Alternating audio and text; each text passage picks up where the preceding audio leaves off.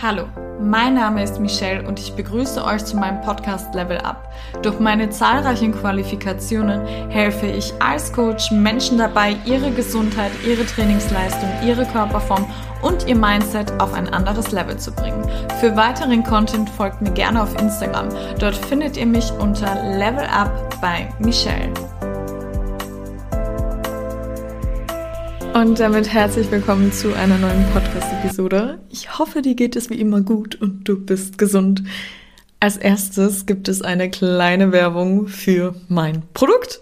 Und zwar ist jetzt endlich äh, das E-Book, woraus dann zwei E-Books geworden sind, auf meiner Website erhältlich. Einmal ein Wissensteil, einmal ein Mindset-Teil.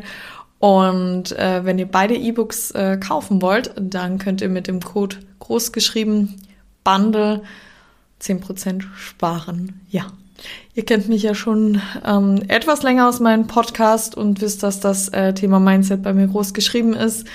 Deswegen äh, ist das äh, E-Book Mindset auch ein bisschen teurer.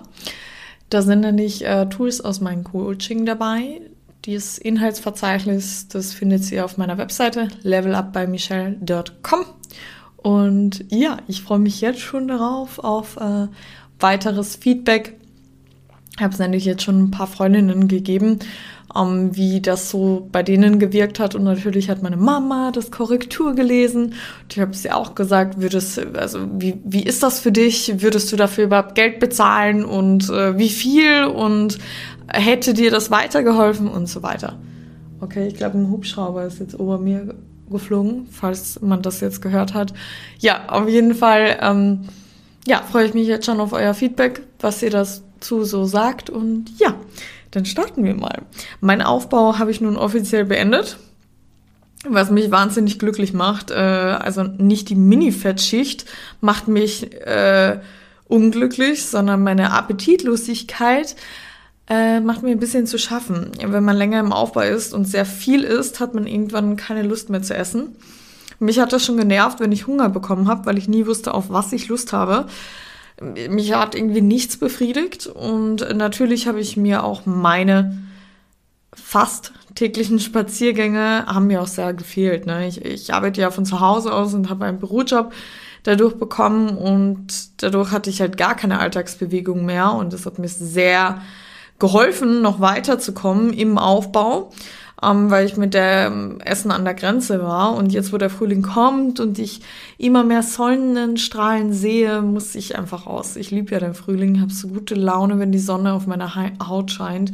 Man schätzt es ja noch mehr wert, wenn man gerade äh, Wintermonate hinter sich ähm, gebracht hat und dann die Sonne rauskommt. Auch hier, wo ich gerade die Podcast-Episode aufnehme, ich schaue aus dem Fenster, es strahlend blauer Himmel. Es ist zwar wirklich kalt, ich war heute min bei Minusgraden laufen, aber ähm, die Sonne ist ja schon einmal da und die ganze Woche soll es in Köln die Sonne scheinen und das macht einfach nur gut Laune. Ich habe auch, ich freue mich auch äh, im Sommer auf wieder auf braune Haut. Ne, da sieht natürlich die Form noch einmal ein Stückchen besser aus, sogar, wenn man dann halt ähm, braune Haut hat. Das heißt, wir haben einen Gemeinschaftsgarten ich werde mir einen Liegestuhl kaufen und vielleicht einen Sonnenschirm, wobei ich glaube, ich da im, Gemeinschaftsgarten einen großen Baum gesehen habe. Ich werde nicht meine Arbeit in den Garten verrichten und telefonieren, während ich mich den ganzen Tag bräune.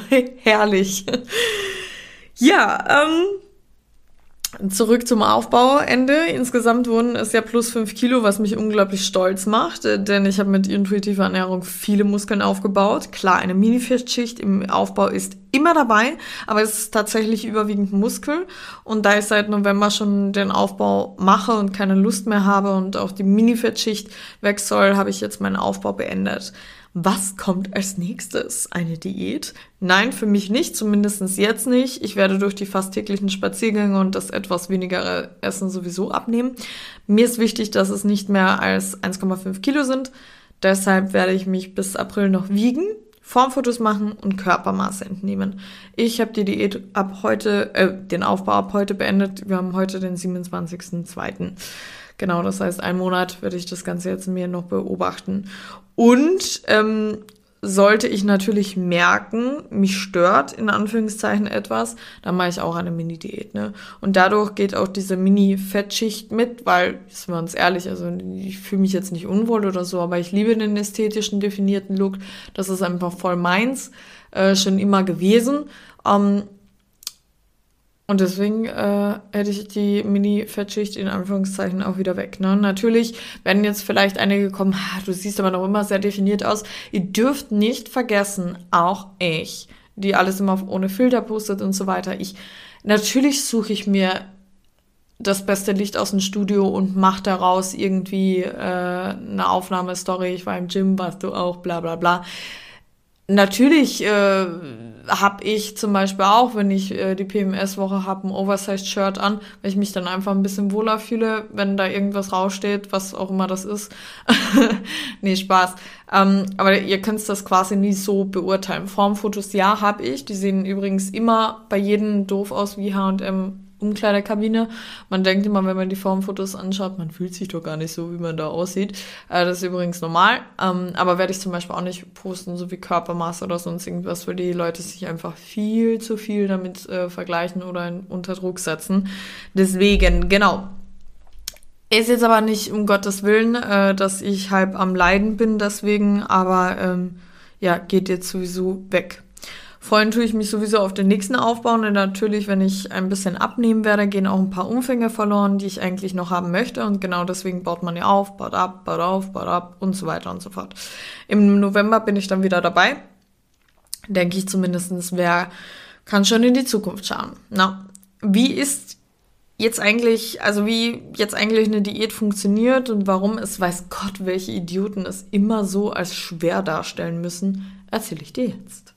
Was bedeutet eine Diät? Eine Diät bedeutet, dass du abnehmen möchtest. Du wirst immer auch Muskeln abnehmen, nicht nur Fett.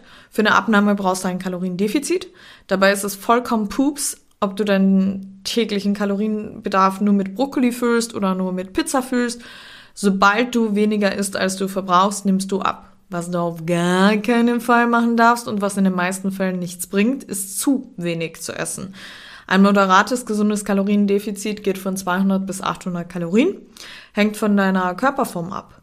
Ich würde mir ein Kaloriendefizit von höchstens im Schnitt 300 Kalorien empfehlen. Einer stark übergewichtigen, adipösen Frau kann auch ein Kaloriendefizit von 800 Kalorien ertragen. Sie hat ja genug Speicher und ihr Stoffwechsel wird nicht dadurch in Anführungszeichen geschädigt. Hört sich also eigentlich gar nicht so schwer an. Warum machen es denn die Menschen dann so kompliziert? Weil sie denken, eine Diät bedeutet Verzicht. Und je höher, desto besser. Weil ich bin dann ja eben schneller am Ziel. Aktuell coache ich meine Schwester. Die ist auch so eine Kandidatin, die einfach viel zu wenig isst und deshalb nicht abnimmt. Das heißt, in den meisten Fällen passiert gar nichts weil der Körper sich äh, ja an deine Fettpolsterchen quasi krallt und denkt, der dritte Weltkrieg ist ausgebrochen. Dein Körper ist immer auf das Überleben gepolt. Das heißt, ihm interessiert es die Bohne, wie du aussiehst. Er möchte mit der jetzigen Situation überleben. Bei einem gesunden, moderaten moderaten Kaloriendefizit wird dein Körper nicht ums Überleben kämpfen und gibt denn gerne was ab. Solltest du dich in derselben Situation wie die Kartoffelmama, also meine Schwester, befinden, empfehle ich dir die Podcast-Episode Stoffwechselaufbau, Reverse Dieting oder dementsprechend äh, gleicher Titel das YouTube-Video zu dem Thema. Gut, wissen wir also Bescheid, schnelle Abnahme kommt uns nicht ins Haus, weil sie A nichts bringt, B du sowieso das nicht aushalten kannst und C, wir danach irgendwann normal essen müssen, weil wir noch über 50 Jahre leben und dann sowieso einen Jojo-Effekt haben. Also bringt das schon nochmal gar nichts. Wir müssen in Anführungszeichen, nee, wir müssen doch, wir müssen. Ich benutze bewusst das Wort müssen, nicht dürfen. Uns Zeit nehmen dafür.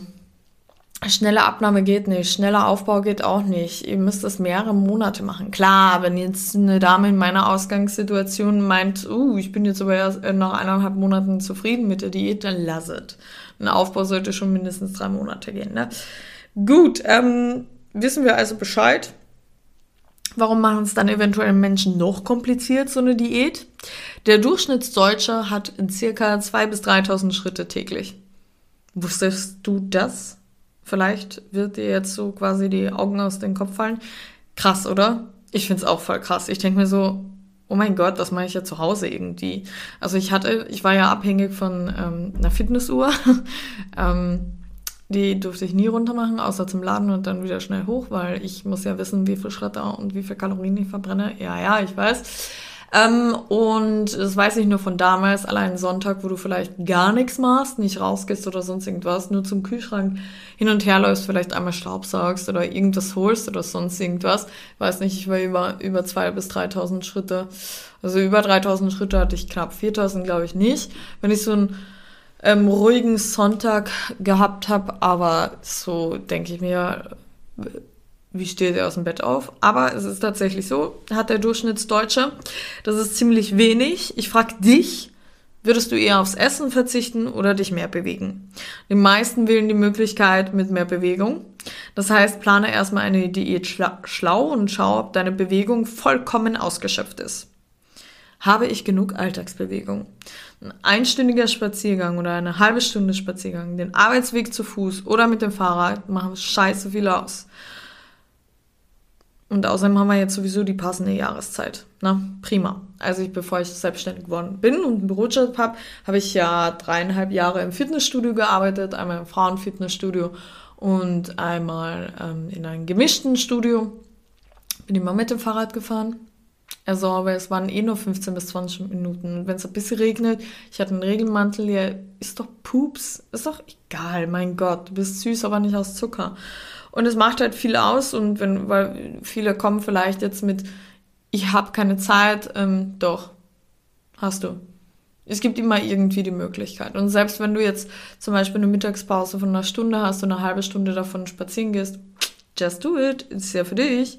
Ja, gut, wir haben unsere Alltagsbewegung erhöht. Was nun? Schauen wir jetzt mal dein Essen an. Welche Lebensmittel konsumierst du vermehrt? Bei mir ist es Nussbutter. Du weißt, in meinen Adern fließt Nussbutter und manchmal auch Drachenzungen. Kein Mensch hat gesagt, ihr müsst äh, Lebensmittel aus deiner Ernährung, also aus eurer Ernährung streichen. Reduzieren ist die Lösung. Ich konsumiere aktuell täglich 70 Gramm Nussbutter. Circa. Wird Michelle am Rad drehen, wenn sie auf einmal nur noch 40 Gramm Nussbutter konsumiert? Nein. Fällt dir jetzt Lebensmittel, äh, wenn dir jetzt kein Lebensmittel einfällt, was du reduzieren könntest, weil du denkst, okay, 70 Gramm Nussbutter, nee, das nehme ich nicht. Ich nehme in Anführungszeichen nur 20 und da würde ich zum Beispiel auch nichts reduzieren. Ähm, würde ich dir empfehlen, wenn du äh, von in der Früh auf, ne? Äh, Sachen reduzierst. Zum Beispiel Frühstück, Haferflocken, hast du immer 70 Gramm gegessen. Jetzt in der Diät isst du 50 Gramm, Mittagessen genauso, Abendessen genauso. Durch die ausreichende Bewegung und die Reduzierung der Energiezufuhr bist du im Kaloriendefizit und nimmst ab. So einfach. Ja, tatsächlich, es ist so einfach. Was könnte nun noch der Grund sein, eine Diät so kompliziert erscheinen zu lassen? Du machst das Ganze hier nicht beruflich, lass dir Zeit für dein Ziel. Warum denn auf irgendwas verzichten? Selbst wenn du fünf Tage die Woche im Kaloriendefizit bist und die anderen beiden Tage nach deinen ungefähren Erhaltungskalorien isst, wirst du abnehmen. Das gleiche gilt auch für den Aufbau und den Stoffwechselaufbau. Niemand hat gesagt, dass du das sieben Tage die Woche quasi machen musst. Wusstest du sogar, dass du Diätbreaks während einer Diät machen musst? Leptin und Grelin sind zwei Hormone, die entscheidende Rolle dabei spielen, wie viel Hunger du hast und wie schnell dich ein Sättigungsgefühl ereilt. Grelin ist ein Hormon, das, wenn seine Konzentration ansteigt, ähm, zu Hunger führt. Also unser Hungerhormon. Ein ganz natürlicher Mechanismus, aber dafür sorgen soll, dass du isst, wenn Nahrung vorhanden ist. Das Fehlen von Kalorien erhöht dieses Hormon und dieser Hunger gehört unweigerlich zu einer Diät dazu.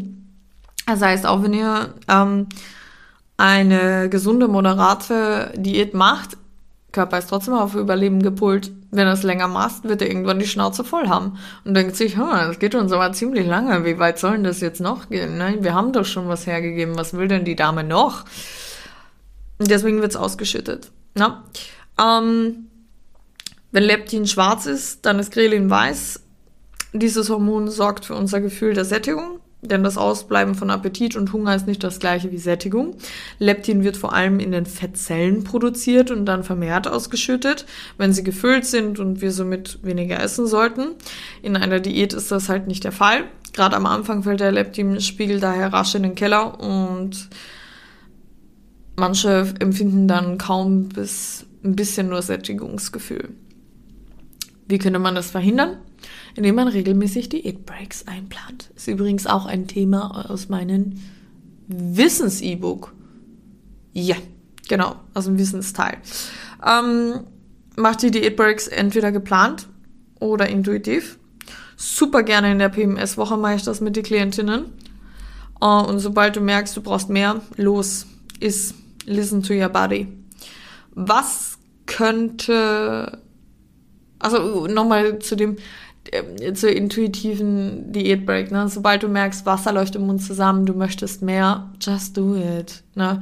Ich finde es eher sogar besser, wenn man halt auf den Körper hört, als wie eine Diätbreak geplant zu machen und du merkst, ja, aber ich habe jetzt irgendwie nicht so viel, also nicht so viel Guster. Genau, was könnte noch der Grund sein, eine Diät so kompliziert darstellen zu lassen? Du achtest nur auf die Körperwaage. Dabei solltest du alle zwei Wochen Körpermaße entnehmen und Fotos machen. Du bist Kraftsportlerin. Wenn du die Waage als Messtool nimmst, dann an letzter Stelle von der Wertigkeit her. Das ist übrigens auch ein Thema aus meinem E-Book. Wie viel nimmt man in einer Diät pro Woche ab? 500 Gramm? Falsch! Nochmal, du bist Kraftsportlerin. Eine Dame mit meiner Ausgangssituation nimmt höchstens 300 Gramm alle zwei Wochen ab redet irgendwie kein Mensch davon. Circa, ne? Also es gibt nie, es ist nur ein Richtwert, ne? Ähm, wenn das mehr wäre, würde ich tatsächlich weinen, äh, denn auf Wiedersehen Muskeln. And that's it. Mehr ist es nicht. Wie du merkst, funktioniert es genauso intuitiv. Es klappt auch, wenn man nicht jeden Tag dieselbe Kalorienanzahl isst. Finde es sogar besser, weil du halt eben auf deinen Körper hörst. Das heißt, ich sag immer im Schnitt ein Kaloriendefizit. Das meine ich nämlich, dass du da wirklich auf deinen Körper hörst. Deswegen, ich finde eine Diät ohne Kalorienzählen viel, viel leichter. Weil wenn du auf deinen Körper hörst und merkst, hey, ich habe heute viel weniger Hunger, dann denk nicht, oh Gott, ich muss essen, weil ich darf ja nicht zu wenig essen, sonst wird mein Stoffwechsel geschädigt. Nee, der Körper holt sich das eh wieder. Dann wird das äh, höchstens am Wochenende ausgeglichen, wenn dann wieder die Spritzerweinzeit in der Sonne kommt. ich freue mich schon so auf den Wein im Sommer. bin so eine Weinfanatikerin. Zum Beispiel. Ja, muss nicht bei jedem immer Wein sein, muss jetzt nicht bei mir wie Wein sein, kann bei dir auch sein. Ein fettes Eis. Eiskugeln lohnen sich erst ab drei Kugeln. Eine Kugel, dafür lohnt es sich nicht, sich anzustellen. Zwei Kugeln ist ein bisschen wenig. Bei vielen Sortenauswahl und drei ist eigentlich die perfekte Zahl. Bei vier schaut sich der Eisverkäufer an. Alles in einen Becher? Ja, alles in einen Becher. Ne? Deswegen die drei ist wichtig. So, kurz dazu. Ich hoffe, du hast jetzt viel über Diät gelernt, über ähm, ja, wie viel Eissorten man am besten nehmen sollte. Ähm, ich hoffe, ich konnte dir helfen. Schreib mir gerne ein Feedback bei Instagram DM und eine Bewertung bei Apple Podcast und bei Spotify. Bis bald, fühl dich gut rückt. Deine Michelle.